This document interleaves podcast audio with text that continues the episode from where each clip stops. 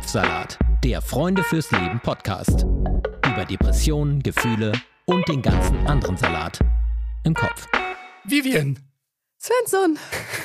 Das ist jetzt, das ist ja schon die elfte Folge der Sonderedition Suizidprävention von Kopfsalat. Bist du schon ein bisschen wehmütig, weil wir uns jetzt vielleicht demnächst nicht mehr wöchentlich oder zweiwöchentlich so begrüßen? Natürlich. Das wollte ich hören. Sehr gut. Dann können wir Du? weitermachen. Sa sag mal, du jetzt? Liebesgeständnisse? Ja, Genau. natürlich. Ich, hätte, ich würde das niemals ansprechen, wenn es. äh, Ich will ja eigentlich nur hören, dass es dir genauso geht wie mir. Weil mir das ein gutes Gefühl gibt, wenn andere Menschen sich auch so fühlen, wie ich mich fühle. Ja. Ja. Das Prinzip von Empathie, ne? Ja, das ist das. Ja, ist es das Prinzip von Emta- Empathie? Ja.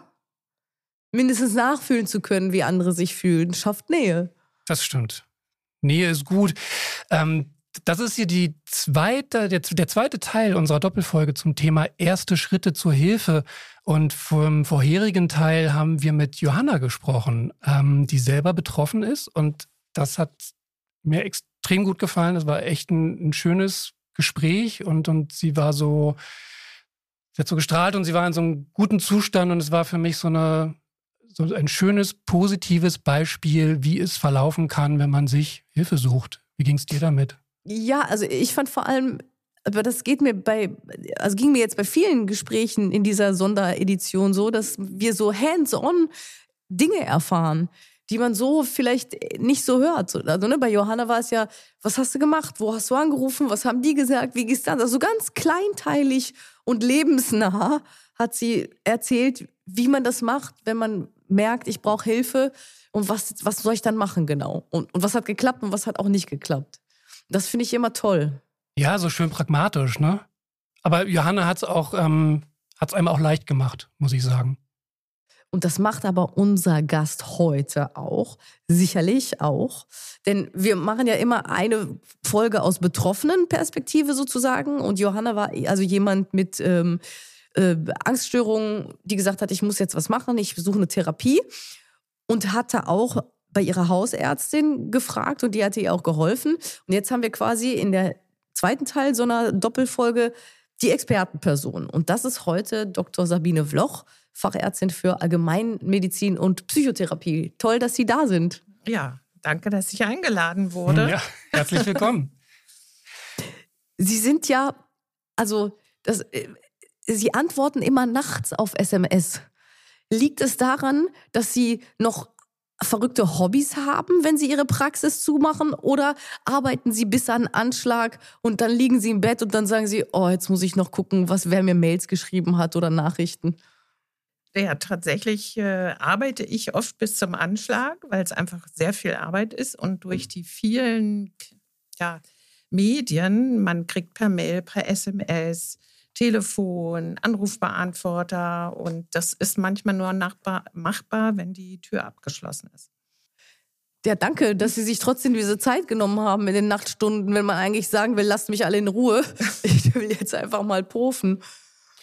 Frau Loch, ich muss gleich mal einsteigen. Es hat ja, ähm, es haben sich in den letzten Jahren hat sich viel verändert im Umgang mit psychischen Erkrankungen. Ich glaube, das Bewusstsein generell in der Bevölkerung ist gestiegen für diese, für diese Thematik. Bekommen Sie das in der Praxis zu spüren?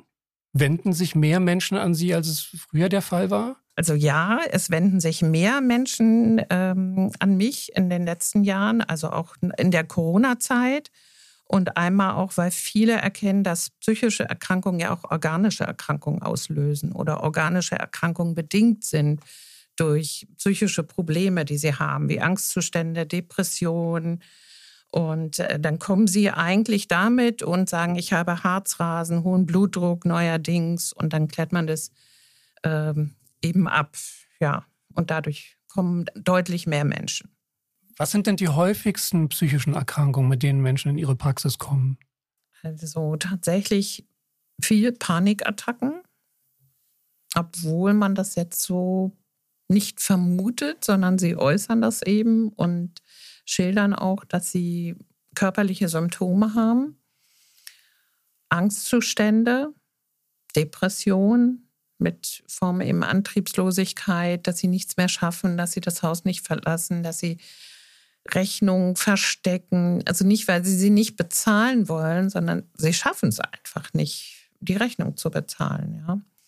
Und das haben sowohl junge als auch ältere, aber tatsächlich auch jung, meine ich jetzt mal so 30, 40, haben tatsächlich auch viele junge Menschen einfach erschöpft. Und hat das, hat das zugenommen? Jetzt gerade auch also im ich finde, Panikattacken haben zugenommen und auch so undefinierte Panikattacken. Also jetzt nicht, dass sie sagen könnten, sie haben ganz klar für, vor irgendwas Panik und man kann jetzt verhaltenstherapeutisch U-Bahn fahren üben, ja, weil sie Angst haben vor Räumen, sondern ungerichtete Panikattacken, die in verschiedenen Situationen auftreten und deswegen machen sie nichts mehr. Und da ist schon, dauert schon ein Weilchen, bis man da so ein bisschen rausfiltert, was ist es. Also oft eben Überlastung auch. Ne? Was, also gerade in den letzten Jahren sind die Menschen ja viel in ihren Wohnungen, viel im Homeoffice, die Kinder da, äh, der Ehemann im Nebenzimmer und ja, auch Existenzsorgen, glaube ich, spielen bei vielen auch eine große Rolle. Ja. Wenig frei. Ja. Ist das das, was Sie, äh, also das eine wäre ja zurückzuführen auf die Pandemie und was die verändert hat? Und können Sie auch vielleicht davor mal, wenn wir die Pandemie rausnehmen, sagen, was sich quasi an unserer Welt verändert hat, dass Menschen vielleicht irgendwie zu mehr Panikattacken treibt? Ja, ich habe gehofft, dass das Wort Pandemie, Epidemie gar nicht fällt man schiebt das natürlich jetzt immer darauf. Ja. Ich möchte das aber eigentlich auch gar nicht so sagen. Aber es ist tatsächlich so, ähm, dass durch, ähm, durch die Ausgangssperre, durch diese Wörter und mhm. Äh, vielleicht auch nicht genug Freunde neu in Berlin angekommen, äh, wenig Kontakte von zu Hause gearbeitet, auch krank gewesen, krank und alleine nicht in die Schule gegangen, sich nicht mit Freunden getroffen, das Spuren hinterlassen hat. Und ich denke, der Krieg auch und auch neue äh, Konflikte hinterlässt einfach etwas. Ich glaube, die meisten können das gar nicht in Worte packen, sondern ja, da muss man schon gut sozialisiert sein und auch ein bisschen, meine älteren Patienten sagen immer, zum Älterwerden braucht man Humor. Also Humor haben, um einfach äh, trotzdem noch zu lachen und etwas zu machen. Ne? Und die sind ja auch ganz gut durchgekommen, die trotzdem irgendwie lachen und äh, irgendwo heimlich eine Party gemacht haben und das erzählen. Also ja, das äh, ist schon sehr belastend, die letzten Jahre für viele Menschen. Total. Was sind denn sonst so Sachen, wo Sie sagen würden, dass das, das rüstet jemanden gut, damit er, wie Sie gesagt haben, gut durchkommt? Ah, ich denke mal, also auf jeden Fall ein großes Netzwerk haben, Freunde. Das ist, glaube ich, sehr wichtig, die vielleicht ähnliche Gedanken auch haben, wo man miteinander etwas unternehmen kann, auch wenn die Anzahl ja vielleicht begrenzt war. Aber dass wer sowas gemacht hat, da merkt man einfach, die haben sich wohlgefühlt, die haben zusammen gekocht, die haben sich im kleinen Rahmen getroffen, Spiele spielen, Sport machen, in der Natur sein. Das konnte man ja auf jeden Fall machen, in dem Gleisdreieckpark gab es also viele Trainer, die ja auch so ähm, Tanz gemacht haben und wo man Sport im Freien machen konnte. Ich denke, all diese Dinge, ja, die schütten Serotonin aus, man fühlt sich wohl, man lacht und kann mit der Situation einfach besser umgehen. Wenn jemand zu einem ganz normalen Hausarzt, zu einer normalen Hausärztin geht, nicht mit der Zusatzqualifikation, die Sie haben, ähm, wie, wie, kommen denn dann Hausärzte auf die Idee, dass das nicht einfach Bluthochdruck ist, weil das eine Volkskrankheit ist, sondern dass das vielleicht auch mit einem ähm, psychischen Problem zu tun hat? Also selbst wenn man eine Psychotherapie beginnen möchte, dann muss man einen Konsiliarbericht abgeben und dafür muss man zum Hausarzt und muss organische Ursachen ausschließen. Das heißt, das beinhaltet eigentlich immer eine Blutabnahme, da sind eben auch Schilddrüsenwerte mit dabei. Ähm, Diabetes wird ausgeschlossen, ob das eine Ursache sein könnte. Dann macht man natürlich ein EKG, falls man Antidepressiva geben muss. Und im Notfall schickt man auch nochmal zum Kardiologen Und wenn man das alles abgeklärt hat und findet keine organischen Ursachen, dann kann man sagen, okay, da liegt etwas anderes zugrunde. Darf ich da nochmal weiter nachfragen? Also ich könnte mir vorstellen, oder vielleicht ist es auch nur ein, ein, ein äh, ignorantes Vorurteil, dass wenn man zum Hausarzt geht und sagt, ich habe ständig irgendwie Herzrasen oder Bluthochdruck, dass der sagt, naja, hier, dann nehmen Sie doch hier diese blutdrucksenkenden Medikamente und ciao. Oder hat sich auch, weil Mental Health mehr in der Öffentlichkeit Aufmerksamkeit ist, hat sich das auch bei Hausärztinnen und Hausärzten verändert, dass die dann schneller sagen, haben sie vielleicht psychische Probleme? Naja, ich denke, der Patient muss auch immer bereit sein, das zu erkennen. Da fängt oft das Thema an. Äh, wenn man das vorschlägt und sagt, gibt es einen Auslöser bei Ihnen? Ist gerade was vorgefallen? Haben Sie eine Trennung? Ist jemand verstorben? Gibt es berufliche Probleme, Existenzprobleme? Reagieren ja nicht viele. Viele wollen eben nicht über ihre Probleme reden. Und, und wie können Sie das da differenzieren? Also die, die Rückwirkung, also es gibt ja dann einfach auch körperliche Folgen aufgrund von Psychosomatik. Wie kann man denn jetzt differenzieren? Ähm, was kommt woher? Wo liegen die Ursachen? Sind sie psychisch oder sind sie rein physisch? Naja, es bedingt ja beides. Also man kann ja tatsächlich körperlich krank werden durch die psychischen Probleme. Genauso wie man eben auch äh, körperlich krank werden kann und dann psychische Probleme hat. Also beides ist praktisch ein, ein Kreislauf, den man durchbrechen muss. Und das muss man oder darf man mit einem Patienten ansprechen, ob er bereit ist, seine Ernährung äh, umzustellen, seine Lebensumstände umzustellen, äh, mehr Sport zu machen, sich auch auf Pilates, Yoga einzulassen, vielleicht. Also all diese Dinge bespricht man eigentlich mit äh, den Patienten. Mhm. Jetzt kenne ich das so, wenn ich beim Arzt sitze, habe ich ganz oft das Gefühl, ich soll eigentlich so schnell wie möglich wieder gehen, weil es eine begrenzte Zeit nur gibt, ein bestimmtes Zeitkontingent pro Patient oder pro Patientin. Wie handhaben Sie das dann? Wie entscheiden Sie, oh, hier sitzt jetzt eine Person vor mir, da muss ich einfach mehr Zeit investieren, vielleicht auch mehr als von der Kasse vergütet wird? Oder wie, wie macht man das? Ja, da habe ich im Glück, dass ich diese Zusatzausbildung gemacht habe 1999, weil ich da schon gespürt habe, wie mache ich das? Weil eigentlich hat man so ungefähr ein paar, ja, man sagt neun Minuten, zehn Minuten Zeit. Und da kann man natürlich nicht viel ansprechen. Und ähm, ich bestelle dann nochmal ein. Also heute hatte ich auch einen Fall und ich mache erstmal das, was man als Hausarzt macht was ich vorhin erwähnt habe, und bestelle, dann hat man ja die Möglichkeit, also eine Akutsprechstunde Psychotherapie zu machen. Dann kann man eine psychotherapeutische Sprechstunde machen und dann kann man probatorische Sitzungen machen. Und da bestelle ich die Patienten eigentlich immer wieder ein. Und wenn man miteinander gut zurechtkommt und auch eine Empathie hat, dann ja, entwickelt sich daraus eine Psychotherapie, von zweimal zwölf Stunden bei Kassenpatienten. Ne? Und dann kann man aber auch Verlängerungen beantragen mit einem Gutachten. Bei Privatpatienten muss man meistens nach den fünf probatorischen Sitzungen gleich ein Gutachten schreiben. Ja, und dadurch habe ich die Möglichkeit, schon einen Patienten länger und öfter zu sehen und wieder einzubestellen. Sie sagen äh, gerade, ähm, also Sie waren 1999, standen Sie schon vor dem Problem, wie mache ich das jetzt? Ich sehe jemanden, den ich eigentlich ausführlicher behandeln möchte und haben deswegen dann tatsächlich diese Zusatzausbildung gemacht, damit Sie Menschen besser helfen können? Ja, weil das löst bei einem ja selber auch richtig viel Druck und Stress aus, wenn da jemand immer wieder kommt und hat äh, Symptome und man findet nichts und sitzt da aber hilflos, ähm, hat auch die Symptome oder bekommt dann auch organisch tatsächlich etwas. Ähm, das löst im Gegenüber ein, also sehr viel aus, weil man denkt, er könnte ja viel einfacher leben, wenn er jetzt wüsste, warum. Genau. Und das kann man halt ja nicht direkt sagen. Ne? Das lernt man ja sehr schnell im Leben. Äh, nicht zu sagen, trink doch das Wasser hier nicht, sondern das andere, dann blockiert ein Mensch und sagt, nö, mache ich aber, ich trinke das so, wie ich mir das vorstelle. Was sagen Sie denn dann? Ja, dass er es erstmal natürlich auch so machen soll, weil es ihm ja gut tut.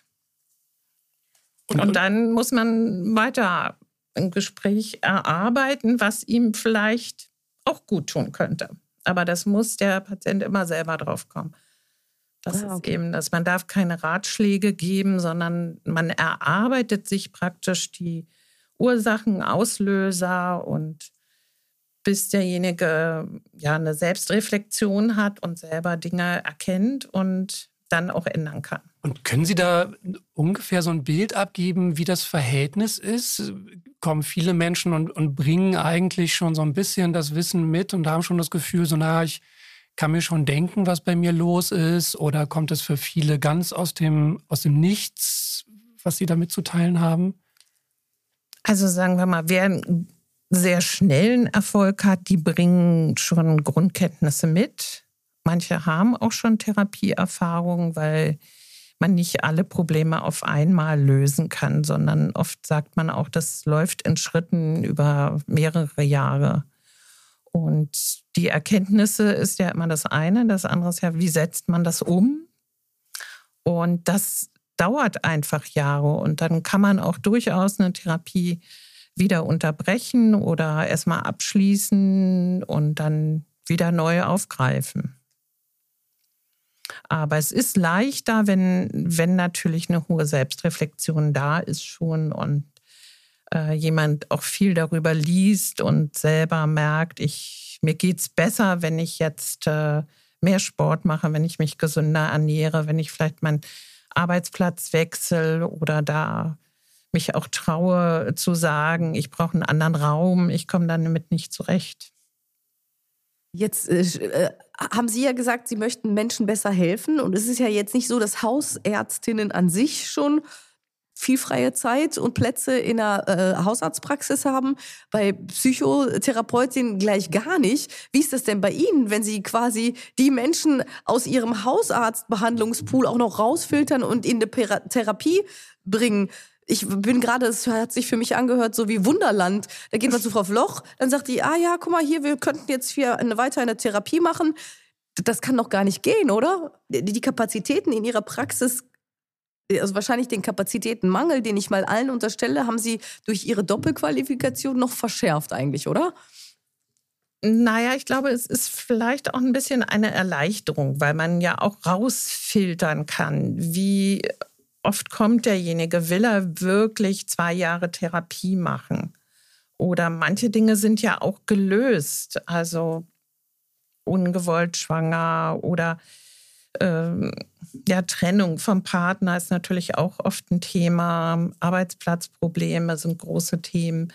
Und manchmal, wenn die Menschen den Mut haben, die Dinge auch selber zu lösen, dann hat sich das auch nach einer Kurzzeittherapie ähm, das Thema ja einfach gelöst. Mhm. Ist ja keine Analyse, sondern es ist eine tiefenpsychologische Therapie und ja, also ich habe eine Warteliste, die kommen ja nicht alle aus dem äh, Pool der Allgemeinmedizin. Äh, und, aber ich bestelle schon für die ersten Gespräche erstmal ein und schaue erstmal zum Kurzgespräch, wie bereit jemand ist, überhaupt zu kommen. Das klingt immer so, als hätte man da jetzt eine riesen Warteliste. Sie müssen sehen, dass viele Menschen den Ratschlag kriegen von anderen, mach doch mal was, geh doch mal zur Psychotherapie, aber selber ja nicht bereit sind. Und die stehen dann auf diesen Wartelisten und wenn man dann mal eine ausführliche Untersuchung macht, sie einbestellt, auch über ihre Lebensumstände spricht, dann ist manchmal auch schon vieles gelöst. Sind Sie denn so gut im Erkennen Ihrer, Ihrer Patientinnen durch die, durch die Berufserfahrung oder ist das was, was Sie schon in der, durch die Ausbildung mitgegeben bekommen haben? Also ich will darauf hinaus so, wie viel ist denn Teil der Ausbildung eigentlich? Oder ist es eine reine Geschichte von Empathie und Erfahrung? Also es ist auf jeden Fall viel Erfahrung und Vertrauen. Also ich habe das Glück, dass mir ähm, die Menschen relativ viel und schnell viel erzählen. Manchmal natürlich auch an Orten, wo ich es gar nicht unbedingt möchte. Aber dadurch komme ich, denke ich, auch äh, gut mit äh, in den Gesprächen zurecht und weit und weiß oft, wo die Ursache liegt. Natürlich nicht bei allen. Es gibt auch Patienten, die kommen zweimal. Dann wollen sie nicht mehr kommen, weil sie eine schnelle Lösung haben wollen für Themen, wo man jetzt gar keine schnelle Lösung findet. Woher kommt denn das, dass sich Menschen Ihnen so gerne anvertrauen?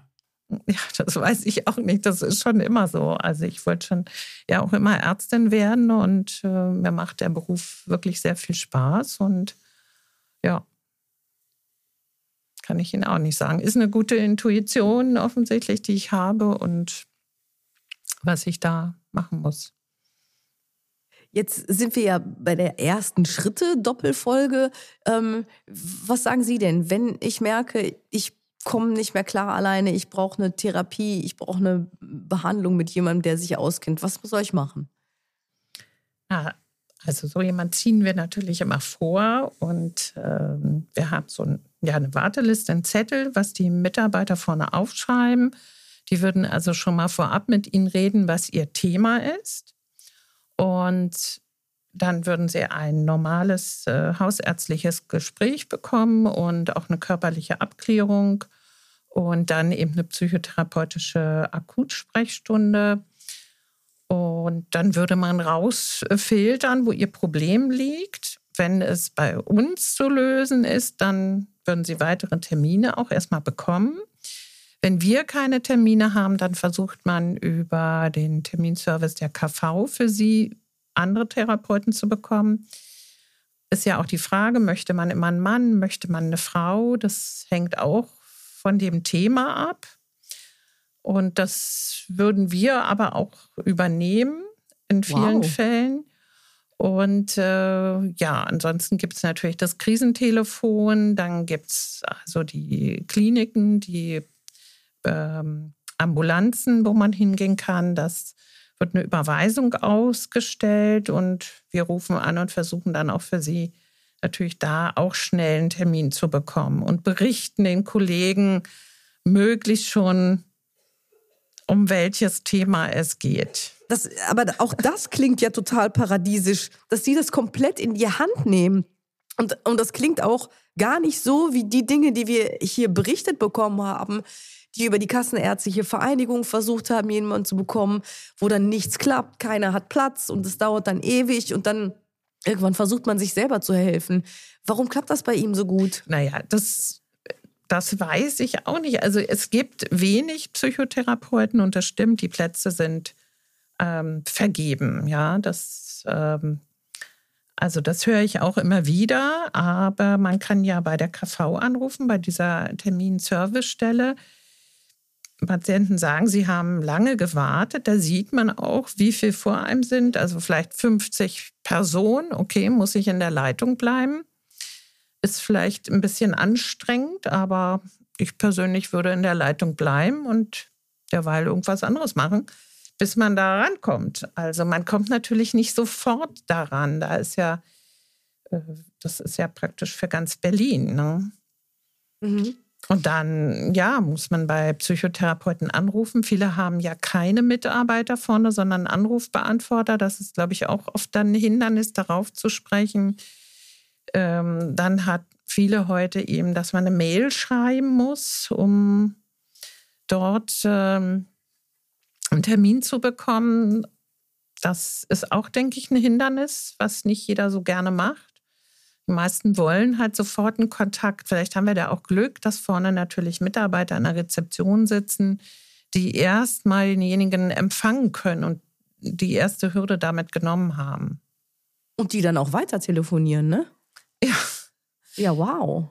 Ja, naja, aber man hat ja Arbeitsgruppen mit den Kollegen, die man lange kennt. Und da kann man natürlich auch mal nachfragen. Abends, das haben wir jetzt auch gerade gemacht mit einer Schülerin, ich äh, behandle ja nur Volljährige, also ab dem 18. Lebensjahr und die ist 16. Und da musste ich jetzt auch noch äh, telefonieren, ob ich für den Platz finde.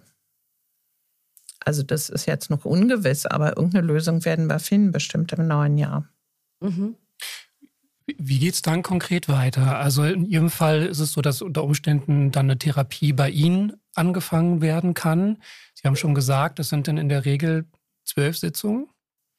Also man hat fünf probatorische Sitzungen. Das sind sozusagen, da kann man sich kennenlernen. Davor kann man noch eine äh, psychotherapeutische Sprechstunde machen und es gibt auch Akutsprechstunden, die man annehmen kann. Und das kann man über die KV-Service-Vermittlungsstelle kann man fragen, welche Therapeuten Möglichkeiten, also freie Plätze haben. Und ja, also eine Kurzzeittherapie, die erste sind zwölf Stunden, die zweite nochmal zwölf Stunden und da muss man einen Bericht schreiben und der Gutachter beurteilt dann eben, ob weitere Stunden genehmigt werden. Und kann man da eine Verteilung sagen? Also gibt es da viele, viele Patientinnen, die nach zwölf Sitzungen bei Ihnen dann, dann einfach erstmal wieder stabil sind, auf einem guten Status sind oder ja, wie gesagt, das hängt immer von dem Thema ab. Es gibt natürlich Arbeitsplatzverlust, Neuorientierung, Todes, Todesfall in der Familie, Trennung, Geburt eines Kindes, Trennung des Partners. Da stabilisiert man natürlich in den ersten zwölf Stunden und findet vielleicht auch erstmal eine gute Lösung ja, für denjenigen. Das, die Ursache ist natürlich nicht behoben dann, aber der Konflikt, der jetzt dazu geführt hat, dass äh, jemand sich so unwohl gefühlt hat, der ist vielleicht erstmal analysiert und äh, die Erkenntnis ist da und es werden Wege aufgezeigt. Aber das ist jetzt ja dann nicht wie bei einer Analyse, dass man jetzt in die frühere Kindheit geht und alles äh, aufdeckt und wirklich sagt, das kommt nie wieder vor, sondern man schaut erstmal nach vorne, dass es wieder weitergeht. Nehmen die nehmen die Patientinnen dann, dann Tools mit nach Hause? Geben sie Werkzeuge an die Hand, so damit man praktisch für sich selber dann weiter vorsorgen kann? Ja, ja. Wie sehen die aus? Also ich habe, also man nennt es ja so Skills, die man heutzutage gibt. Und da habe ich auch ähm, eine ergotherapeutische Praxis, die zum Beispiel äh, sowas anbietet. Das äh, empfehle ich immer, da erstmal anzurufen, dass sie auch eine Verordnung kriegen und da nochmal Hilfe und ja, es gilt als Anleitung bekommen, wie können sie sich selber stabilisieren. Ja, Haustiere, Spaziergänge, Sport, Ernährung umstellen. Ja, und wenn es Drogen sind ja heute auch ein großes Thema dann eben doch äh, Kliniken empfehlen, wo sie erstmal drei, ich glaube, drei Beratungsgespräche bekommen sie da. Und dann kommen sie wieder zurück und ähm, dann kann man auch wieder besprechen, wie es weitergeht. Entgiftung. Dann folgt eigentlich danach erst, wenn jemand bereit ist, eine langfristige Therapie. Und das dauert dann wirklich ein, zwei, drei Jahre auch längere Klinikaufenthalte. Also das geht alles nicht so einfach. Wir sind mit so einer Hausarztpraxis, ist man eigentlich so ein Lotse, die, erstmal. Ne? Man, man schaut erstmal, dass die, die Situation wieder stabilisiert. Wie ist das denn mit quasi also normalen äh, allgemeinmedizinischen pra äh, Praxen? Sind die überhaupt darauf ausgelegt, ähm, bei psychischen Erkrankungen helfen zu können? Also eigentlich schon ist es im Rahmen unserer Ausbildung, äh, lernt man das und äh, also sie geben Anleitungen auf jeden Fall für jemanden selbst und, und, empfehlen Beratungsstellen. Also es gibt ja selbst von diesen Bürgerbüros viele Beratungsstellen, gerade für ältere Menschen, die sehr einsam sind und vielleicht Depressionen, Partner verloren haben. Da habe ich also auch genug Ansprechpartner, wo ich zum Beispiel hinschicke oder sage, gehen Sie da mal rüber erstmal. Durch Corona ist das alles durchaus ein bisschen schwieriger geworden. Ich habe gerade eine 74-Jährige, die versucht, eine Doppelkopfrunde zu bekommen. Und ich glaube, das jetzt schon seit sechs Monaten. Oh nein. Und es gibt immer wieder einen Treffpunkt und dann wird es abgesagt, weil alle krank sind. Dann bildet sich eine neue Gruppe. Also da haben wir schon eigentlich sehr gelacht diese Woche, weil Sie versucht es, aber findet nicht statt. Ja. Was lernt man denn in der Allgemeinmedizin über das Verschreiben von äh, Psychopharmaka? Wie, also wie gut können das Hausärztinnen? Na, da haben wir ein Basiswissen und äh, durch Fortbildung spezialisiert man sich da auch, aber dann schickt man eigentlich zum Psychiater. Also wenn es mit den normalen Basis-Psychotherapeutika, äh, die man so kennt als Hausarzt, nicht funktioniert, dann überweist man eigentlich zum Psychiater und ja, der überweist wieder zurück und dann spricht man eigentlich auch miteinander, was man jetzt weitermacht. Was sind denn die Standardmedikamente und was ist, was ist das fancy Medikament, was nur der Psychiater verschreiben kann? Ja, das kann man so nicht sagen. Das sind ganz viele. Und wonach, entscheid wonach entscheidet man das überhaupt, ob, ob Medikamente ähm, in Frage kommen oder Sinn machen? Also ich war früher immer gegen Medikamente, muss man sagen. Da habe ich meine Einstellung in den letzten zehn Jahren ein bisschen geändert, weil wenn manche sagen, sie können das Haus nicht mehr verlassen, sie haben so extreme Ängste und es findet sich keine Ursache dafür. Oder es ist wirklich so viel passiert, Oma die Treppe runtergefallen, verstorben, Opa einen Monat später verstorben und noch irgendwer in der Familie verstorben, der Hund noch einen Hirntumor und verstorben, dann denke ich immer, okay, also jetzt hilft, glaube ich, erstmal vielleicht doch eine Tablette, damit derjenige wieder schlafen kann und ein bisschen auch Abstand zu der Situation hat, weil die Situation kann man ja nun nicht ändern. Das ist alles passiert und ähm, da hilf, helfen dann schon Psychopharmaka, um ein bisschen Abstand für die Situation zu bekommen, auch erstmal wieder zu schlafen und ja, da setze ich das sehr gerne ein und sage mittlerweile, okay, wir setzen uns gemeinsam so ein Ziel äh, vom halben Jahr, ob sie das wirklich weiter brauchen und überweise, je nachdem eben tatsächlich aber dann auch zum Psychiater, ob er das für richtig hält oder lieber ein anderes empfiehlt.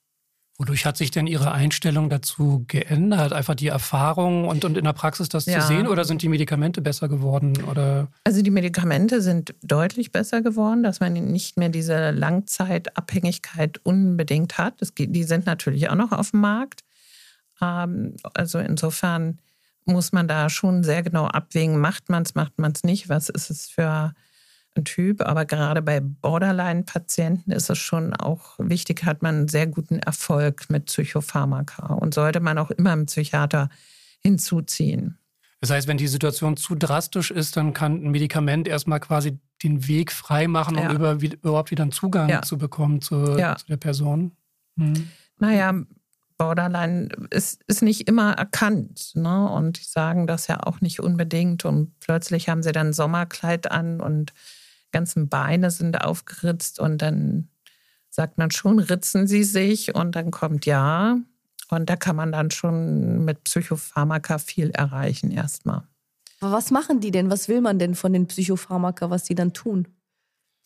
Na, die äh, für, also schaffen es, dass die Transmitter eben wieder äh, anders ausgeschüttet werden, dass jemand das gar nicht machen muss, diese hohe Anspannung im Körper hat. Also im Gehirn blockieren genau. die dann. Blockieren oder fördern eben. Und dadurch äh, ja, müssen die sich nicht mehr ritzen. Und dann hat man ja erstmal viel erreicht. Also das erreicht man jetzt nicht durch Worte. Das wäre jetzt übertrieben, wenn man sagt, man würde das schaffen. Das geht eigentlich nicht. Und wie ändert sich das eigene Gefühl dieser Menschen dann? Also wenn diese Transmitter nicht mehr so unter Spannung stehen? Die stehen nicht mehr so unter Spannung. Also das muss man sich so vorstellen. Die fühlen sich ja wie so ein Flitzebogen, ohne dass was passiert ist die ganze Zeit oder wie so im, Hamster, im Hamsterrad, ohne dass es äh, einen ersichtlichen Grund gibt. Also sie haben, die haben das eigentlich sehr lange und müssen sich dann Haare ausreißen oder ritzen und durch diesen Schmerz beruhigen sie sich.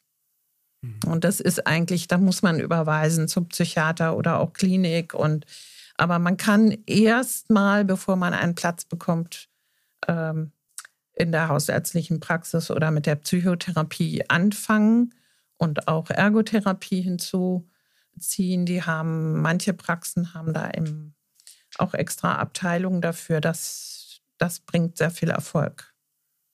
Wenn es jetzt, jetzt noch drastischer kommt und da sitzt eine Person vor Ihnen und, und äußert Suizidgedanken, das ist ja auch eine Wahnsinnsverantwortung, die man, die man dann hat. Wie, wie gehen Sie damit um? Naja, das gibt äh, so Fragebögen, die wir in der Praxis haben. Und man fragt natürlich, wie ernst es ist. Sind das einfach Suizidgedanken? Gibt es schon klare Pläne? Das fragt man ab. Also da ist man auch ausgebildet und geht das mit dem Patienten durch. Man kann da auch Verträge abschließen, dass derjenige das praktisch nicht macht ähm, und ein ähm, ja auch sagt, er macht das nicht und wenn, dann würde er sich nochmal melden. Und äh, ja, und dann versucht man verschiedene Institutionen hinzuzuziehen, das wie eben Krisentelefon, ähm, Kliniken, also psychiatrische äh, Kliniken, die haben eben oder Psycho, psychiatrische Ambul Institutsambulanzen. Also in Berlin sind wir da übersät. Es gibt eine Liste von 40 Anlaufstellen und da muss man eigentlich äh, auch weiterleiten dann. Und die werden eigentlich auch sofort aufgenommen. Also da kriegt man auch einen Platz. Mhm. Weil das ist auch etwas, was wir natürlich immer wieder hören. Wir haben vorhin schon mal kurz drüber gesprochen, mhm. aber dass eben Leute sagen, es ist in diesem Zustand, in dem sie sich befinden, ist es so schwer, die Energie aufzubringen, sich eben weitergehende Hilfe zu suchen, mhm. ähm, durchzutelefonieren, dran zu bleiben, womöglich keine Person an der Seite zu haben, die, die einem da, die einen da unterstützt. Ähm, bei Ihnen in der Praxis ist es offensichtlich anders. Sie scheinen sich da mehr den, den Personen anzunehmen. Aber das ist etwas, was wir viel hören, dass, mhm. dass Leute sich eben hilflos fühlen. Ja, also ich habe mir da Listen ausgedruckt, weil das schon gelegentlich mal vorkommt. Wie gesagt, also das Schicksal mancher Menschen ist äh, ja wegweisend, äh, was, wie sie sich fühlen.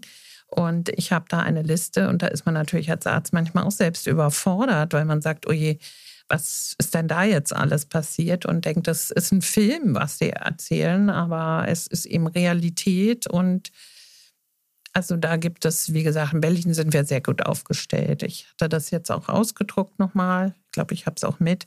Also wir haben da ganz viele Möglichkeiten und da kann sich jemand eigentlich gut aufgehoben fühlen in Berlin. Ich muss das nochmal fragen mit dem Vertrag, den Sie gerade genannt haben. Es heißt, Sie treffen mit der Patientin oder dem Patienten eine Vereinbarung, dass mhm. die Person keinen Suizid begehen wird. Genau, genau. Erstmal bis zum nächsten Termin. Wow. Und sich sonst auch in der Praxis meldet natürlich. Ja, die meisten Suizide sind ja eben, da finden immer halt die Entscheidung innerhalb äh, kürzester Zeit statt. Und viele sagen ja danach, na, eigentlich wollte ich es ja nicht. Also ich denke, es ist auch nicht so abgetan, dass man da auch immer auf sich aufmerksam machen möchte. Das sagen ja viele. Das würde ich nicht so abtun. Aber dann haben Sie ja schon eine ganz schöne Autorität, weil Menschen, die Suizid begehen, die haben jetzt keine Verträge möglicherweise mit ihren Eltern, Geschwistern, Freunden und die, ähm, äh, da, also da weiß ja auch jeder, dass die natürlich davon betroffen werden. Wie wichtig ist denn dann der Vertrag mit der Hausärztin in dieser Skala von Menschen, denen ich wehtue ja auch, ne, mhm. dadurch. Also so oft kommt das jetzt nicht vor. Bisher ist mir das gelungen auf, auf diese Art. Ähm, und ich, ja, also es kommt nicht so oft in mhm. der Hausarztpraxis vor. Das ist, glaube ich, eher, da sind betroffen wirklich die, ähm, die Krankenhäuser und Krisenstellen. Ja, sie kennen meistens ja die ganze Familie, Oma, Opa, und sie kennen die Partner. Also man weiß immer sehr viel über die Familie. Und ich glaube, deswegen suchen die Menschen dann ja auch äh, Hilfe schon sehr frühzeitig. Mhm. Ja, und man versucht, das, das Schiff dann irgendwie so ein bisschen da durch die Wellen zu lenken, ohne dass diese Gedanken tatsächlich so extrem hochkommen. Das ist aber auch interessant, dass Sie sagen, Sie sind wie so ein das erinnert mich fast an so eine vergangene Zeit, ja, dass Sie als Hausärztin quasi der Anker sind für so ein ganzes Soziotop an, also Familie, Freunde, Bekannte, weil so war das ja früher mal, ja. ja. Dann geht ja die, die, Mutter, dann gehen die Kinder da auch hin, dann geht der Mann ja. da auch hin und der Onkel. Und genau. dann haben Sie ja so eine, eine super Übersicht, ne, irgendwie, die, die ja total viel wert ist, auch wenn man gerade einschätzen muss, wer, wer sitzt da vor mir, was erzählen die mir? Ja, man weiß dann, was sie einem auch erzählen ne? und ob das stimmt. Und man kennt ja auch dann die Eltern oft oder die Großeltern und sieht auch manchmal, in welche Richtung das geht. Ja, vielleicht ist es sehr erleichternd, dass man äh, auch da einen ganz guten Zugang zu den äh, ja, Patienten hat. Aber Sie sind trotzdem an die Schweigepflicht gebunden und wenn Ihnen jemand erzählt davon, dass er sich suizidieren möchte, rufen Sie nicht die Oma an. Nein, nein. Auch nicht den Partner. Mhm. Also wir haben es neulich mal gemacht, dass wir den Partner angerufen haben, aber mit Zustimmung der Frau und eben auch gesagt hat, er muss kommen, wir müssen eine Lösung finden, gemeinsam. Haben die Frau eingewiesen, er hat die Kinder genommen und ja, also wir bieten dann aber auch an, dass sie zu uns beide kommen können oder dann, wie gesagt, gibt es die Tageskliniken, weil wer Kinder hat oder Haustiere, kann ja auch nicht immer so einfach in eine Klinik gehen. Das ist durchaus auch ein Problem. Oder zur Reha. Ne? Das ist, aber Tageskliniken, das ist immer möglich und manchmal will das auch nicht jeder sagen. Also das sieht ja dann auch so aus, als wenn man zur Arbeit geht. Mhm. Fällt gar nicht so auf, wenn man. Na, tendenziell ist, ist Klinik, glaube ich, eher so, so ein Schreckensgespenst. Ne? Ja. Also für, für viele Menschen ist es, glaube ich, mhm. nochmal eine andere äh, Hemmschwelle, als in Therapie zu gehen. Es ist eine größere mhm. Hemmschwelle, in eine Klinik zu gehen. Wir haben jetzt in der vorhergehenden Folge von, von Johanna gehört, von ihrem Klinikaufenthalt. Und ich muss sagen, das klang, das klang total gut. Also es klang wirklich so, so gut, was sie da, was sie da erlebt hat. Aber für viele ist es eine große Unbekannte. Was erwartet mich da? Ja, und das muss man ja dann wirklich erzählen. Ich bin vielleicht jetzt einen Monat weg oder sechs Wochen oder drei Monate. Also Tageskliniken sind eigentlich sehr gut, dass man ja abends nach Hause gehen kann und auch in, seinem, in seiner häuslichen Umgebung die Zeit verbringt. Und ja, also und Therapie ist natürlich, muss man ja erstmal niemandem erzählen. Da kann man erstmal mit sich im Rein kommen und mit demjenigen, mit dem man das auch äh, durchführt, ja. Ich würde ja nochmal interessieren, ähm, Sie haben es vorhin erzählt, also klar, zu Beginn steht immer eine körperliche Abklärung. Also Bei uns, weil wir hausärztlich mhm. auch tätig sind. Sonst muss man jeden Patienten, der braucht einen Konsiliarbericht und muss einen Bericht bringen dem Therapeuten, dass er keine körperlichen Ursachen hat. Mhm. Und da kann man auch ankreuzen, ob der Psychiater hinzugezogen werden muss und Genau. Gibt es denn körperliche Beschwerden, wobei Ihnen gleich so die Lichter angehen und Sie, Sie denken, ah, da, da steckt in der Regel eine psychische Ursache dahinter? Nein, das kann man eigentlich nicht sagen. Das ist zu komplex. Ja. Nee, kann man nicht sagen. Okay. Also, also was mich mal, es gibt dieses Broken Heart ja, wo jemand wirklich äh, äh ein Herz. Äh, Versagen haben kann und reanimiert werden muss, wenn er ein schreckliches Erlebnis hat. Das finde ich ist schon beeindruckend, aber das sind äh, seltene Fälle. Aber also ja. es kann ansonsten alles sein. Also, es kann alles sein. Ja, mhm. es kann alles sein. Und wie hartnäckig sind dann, sind dann die Patientinnen so? Also sagt man dann, nee, jetzt will ich aber auch noch ein MRT und jetzt will ich aber auch noch nach dem radiologischen Bild halt eben noch die nächste Untersuchung oder naja, ich mache es mittlerweile sehr gerne, weil, oder für mich auch zur Sicherheit, weil es ist doch manchmal einfach ein Hirntumor hinter so Persönlichkeitsveränderungen. Und Huch. Nur sehr selten, aber wenn man das dann mal so einmal im Jahr erlebt hat, dann huch, dann denkt man, oh, daran wollte ich jetzt gar nicht denken. Hat man natürlich gedacht, aber wollte man nicht denken, denkt huch. Und wenn jemand so dauerhaft Kopfschmerzen hat, Veränderungen, Sehstörungen, denkt man natürlich, okay, der ist im Moment sehr angespannt, liegt vielleicht daran, aber ich mache dann doch ein MRT und möchte immer Klarheit haben. Und nur wenn wirklich nichts ist, dann spreche ich das auch an. darf ich nochmal da eine, so eine äh, technische Frage stellen? Wenn Sie als Hausärztin ein MRT verschreiben, ähm, geht das so irgendwie von ihrem Budget runter und sind deswegen Allgemeinärzte eher so, versuchen quasi so eine, den, den, das therapeutische Ausmaß eher klein zu halten oder wie ist das? Wie kalkulieren Praxen da? Jetzt wird es politisch. Lieber nicht. Ähm, nein, also man hat natürlich, wenn man jetzt täglich zehn MRTs aufschreiben würde, aber wenn man gesundes Maß hat, hat man das eigentlich nicht. Also die orthopädischen äh, empfohlenen MRTs werden ja vom Orthopäden aufgeschrieben. Und wenn man jetzt, äh, also das ist eigentlich gut verteilt. Also wenn jemand abdominelle Beschwerden hat, klar, man, wir haben die Möglichkeit, einen Ultraschall in der Praxis zu machen. der hat auffällige Laborwerte, Gewichtsabnahme, dann kann man das immer rechtfertigen. Also da gibt es eine rechtfertigende Indikation, dass man das machen darf. Also da gibt es kein Problem. Und nur zum Verständnis, wenn Sie aber das zehnmal machen würden, da würden irgendwann die Krankenkassen sagen, nee, äh, das bezahlen wir nicht mehr. Wer bezahlt das denn? Dann müssen Sie nein, das dann bezahlen? Das, nein, nein, nein, das muss man nicht bezahlen. Aber das kommt einfach auch gar nicht vor. Okay. Mhm. Das kommt nicht vor. Mhm. Also vielleicht, nein.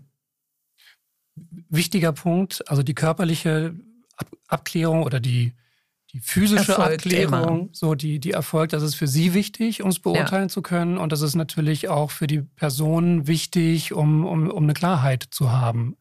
Ja, Persönlichkeitsänderungen kommen ja auch bei älteren Menschen manchmal vor und äh, kennt ja auch jemand. Und da stecken eben auch Stoffwechselerkrankungen oder tatsächlich ein Tumor dahinter. Und da möchte man eigentlich nicht jemandem gesagt haben, hm, also sehr psychisch bedingt. Äh, Sie gucken zu viel Fernsehen, gehen Sie mal ein bisschen spazieren, dann wird es besser. Das wäre ja einfach fatal. Ne? Der ist wirklich krank. Nein, also ich äh, kläre das schon immer sehr ausführlich ab, bevor ich da ähm, wirklich was empfehle und erarbeite. Und die Patienten wollen das auch.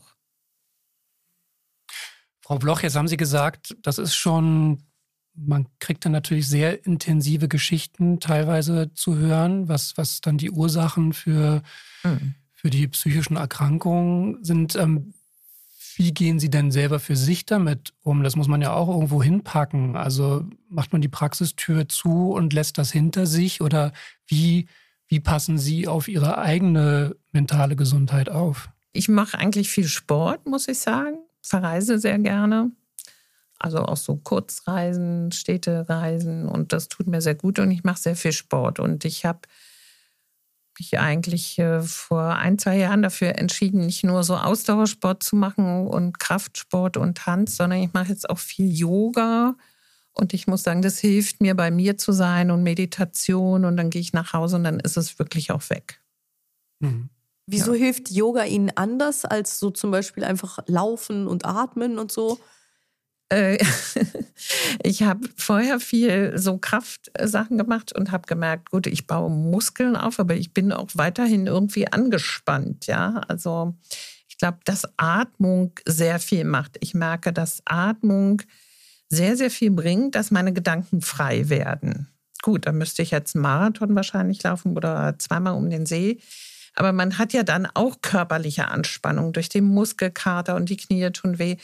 Und äh, also Atmen und Yoga und Dehnen und Meditation noch danach ist man wirklich einmal wie eingetaucht, richtig weg.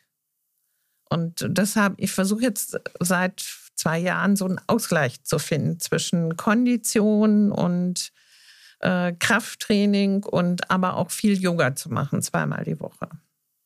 Ja, ich finde, das ist auch, also ich, ich habe so eine intuitive, ein Glück so ein intuitives, wie sagt man das, Verhältnis zu mir selbst und habe dann irgendwann angefangen auch zu laufen. Und das ist eben dieses Atmen, die Gedanken, alles, was sie sagen, ne? Irgendwie so, dass mhm. man bei sich ist und dadurch, dass das auch so monoton ist dann irgendwann, ist es fast wie so eine Meditation. Ja. Ne? Alle diese Elemente, aber man kann, es ist so verrückt, wenn man so denkt, dass psychische Probleme so eine Kopfsache sind oder so, wie, wie sehr es hilft, wenn man den kompletten Körper da mal einschaltet, auch dieses Cardio-Element, dass man so eine mhm. Belastung hat und an seine Grenzen so ein bisschen kommt oder wenigstens mal einen Unterschied zu dem zu der Kartoffelexistenz, die wir sonst so führen, wenn wir immer nur auf Bürostühlen sitzen. Naja, das ist so, ich sage mal, als hätte man die Festplatte einmal gelöscht. Man, man schaut wieder neu rauf und plötzlich hat man auch eine Lösung. Ich bekomme ja immer gesagt, mach mal weniger Yoga und Meditation, sondern fang mal an zu boxen. Muss ja, die, Boxen die, muss die sehr gut sein. mehr, mehr, so impulsive Sachen und, und äh, wen, weniger Entspannung, sondern äh, du bist zu entspannt. Ja, also Kick, Kickboxen äh, wird ja sehr empfohlen, tatsächlich. Also kann ich mir jetzt gar nicht so vorstellen, aber es gibt ja viele Kurse gerade für gestresste Menschen, die sowas machen. Ja, da habe ich mich noch nicht rangetastet. Mhm. Haben, aber Frau Floch, Sie sind die phänomenalste Hausärztin, die ich jemals getroffen habe. Also nicht nur, wie Sie ihre Werbung, Arbeit machen, sondern dann stelle ich mir Sie noch vor, wie Sie irgendwie so äh, Eisen stemmen und irgendwie so gucken, wie Ihr Trizeps aussieht oder der Wadenmuskel. Es ist super. Also ich bin sehr gerne in der Natur. Alle lachen schon immer. Also ich sitze eigentlich draußen. Wäre jetzt Sommer, würde ich sagen, wir machen die Fenster auf und sitzen hier im Innenhof. Und ich glaube, das hilft mir auch, ja. Ich bin sehr, sehr gerne draußen diese, diese Abgrenzungsskills und ihre eigene mentale Hygiene, nenne ich es jetzt mal, ähm, haben Sie sowas auch in der Ausbildung schon gelernt oder ist es einfach selber Nein. angeeignet? Nein, das wird einem einfach irgendwann gesagt von Kollegen, du musst was tun. Und äh, man sagt es auch dem nächsten Kollegen. Und ja, wir sitzen natürlich abends auch oft noch in Fortbildung, treffen uns, wir sammeln ja auch Punkte äh, über die Jahre und müssen da unsere Fortbildung machen und jeder sagt dem anderen, du musst was tun. Und oft machen wir es natürlich nicht und manchmal kommt man eben an seine Grenzen und sagt man, jetzt müssen wir aber anfangen. Ne? Und jeder sucht so eigentlich Laufen, viele laufen und Fahrradfahren, Rennradfahren, ist ja auch sehr hoch im Rennen. Da wollte ich mich noch rantasten, aber es gibt kein Rennrad. Ähm Genau, aber all solche Dinge, ich glaube, das machen sehr viele Menschen jetzt, weil doch sehr viele erkannt haben, dass man die ganzen Einflüsse von außen, die da auf uns äh, zuschmettern, gar nicht mehr abwehren kann, sondern dass man einfach äh, sich selber retten muss und betätigen muss. Aber das ist lustig, dass da äh, Psychotherapeuten und äh, Allgemeinmediziner genauso sind wie ihre Patienten. Sie müssen selbst drauf kommen, ja. wie, wie gut das ist, seinen genau. Lebenswandel zum Positiven zu ändern. Ne? Ich stelle mir das unglaublich schwer vor. Ich stelle mir das so schwer vor, einerseits eine empathische Person zu sein, die, die sie ja offenbar sind. Sie, sie haben erzählt, Menschen vertrauen sich ihnen schon immer gerne an und gleichzeitig aber diese Skills zu haben, dass man sich ab, abgrenzt und diese Geschichten, für die man Empathie aufbringt, nicht bei sich belässt, sondern sich davon lösen kann. Ich finde, das klingt nach einer, nach einer riesigen Herausforderung. Respekt. Ja, das ist auch, glaube ich, eine riesen Herausforderung. Aber das Problem liegt darin, dass man das genau wie die Patienten gar nicht so erkennt, sondern erst je älter man wird, erkennt man es, dass Menschen Energien und Lasten auch sind, die sie ja bei einem lassen. Ne? Das ist aber auch in der U-Bahn, egal wo man sitzt oder S-Bahn. Und dass man sich da lernen muss, abzugrenzen, dass es nicht das eigene Problem ist. Und trotzdem Empathie entgegenbringen, dass derjenige das jetzt alles tatsächlich erlebt hat. Ihnen scheint das gut zu gelingen. Nicht Toll. immer. ich hatte gerade Urlaub, insofern nach langer Zeit und ja. Ja, vielen Dank. Ja, danke für Frau Floch. Dr. Floch, das finde ich schön immer. Officer, Officer muss man auch Officer nennen und Dr. Floch auch Dr. Floch vor lauter Respekt und Zuneigung durch dieses Gespräch, das wir geführt haben. Danke, dass Sie sich Zeit genommen haben. Ja, vielen ja, Dank für Ihren sehr Besuch. Sehr gerne, ja. Das war schon die elfte Folge, Vivian. Was erwartet uns denn noch? Weil wir haben ja in dieser Sonderedition, wir haben ja zwölf Folgen nur. Ja, es erwartet uns noch ein Du und ich. Die Abrechnung, Svensson. Das klingt wie ein Blockbuster. Wenn ich damit weiterkomme, wenn ich das noch schaffe, dann erwartet uns unsere Duo, unser Outro. Schön. Ja? Du und ich, die Abrechnung, ähm, klingt vielversprechend. Du, ich, die Viren und die Bakterien. ich freue mich sehr darauf. Wir uns auch alle. Damit es auch in zwei Wochen wieder heißt, Vivian. ja, dann bleibt uns eigentlich nur noch ähm, eine Sache zu sagen. Tschüss. Tschüss. Wenn ihr euch nicht sicher seid, ob ihr selbst unter einer Depression leidet oder Freunde, Verwandte und Bekannte, dann geht zum Hausarzt. Infos zu weiteren Anlaufstellen und Krisenberatungen findet ihr auf der Homepage von Freunde fürs Leben auf frnd.de. Dort könnt ihr den Verein und damit auch diesen Podcast mit Spenden unterstützen.